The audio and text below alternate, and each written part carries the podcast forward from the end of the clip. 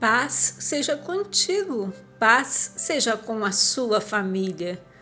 Pois aqueles que de antemão conheceu, também os predestinou para serem conformes à imagem de seu filho, a fim de que ele seja o primogênito entre muitos irmãos.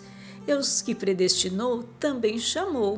E aos que chamou, também justificou.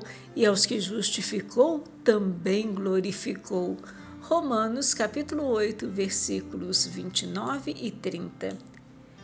Deus escolheu aqueles que creem para serem justificados e glorificados de acordo com o seu propósito. Porque Deus conhece todas as coisas. Não há nada que possa separar seus filhos de seu excelente amor e graça. Mesmo quando os poderes do mal vêm contra nós, somos feitos vencedores pela justificação e glorificação através do sangue de Jesus. Aleluias!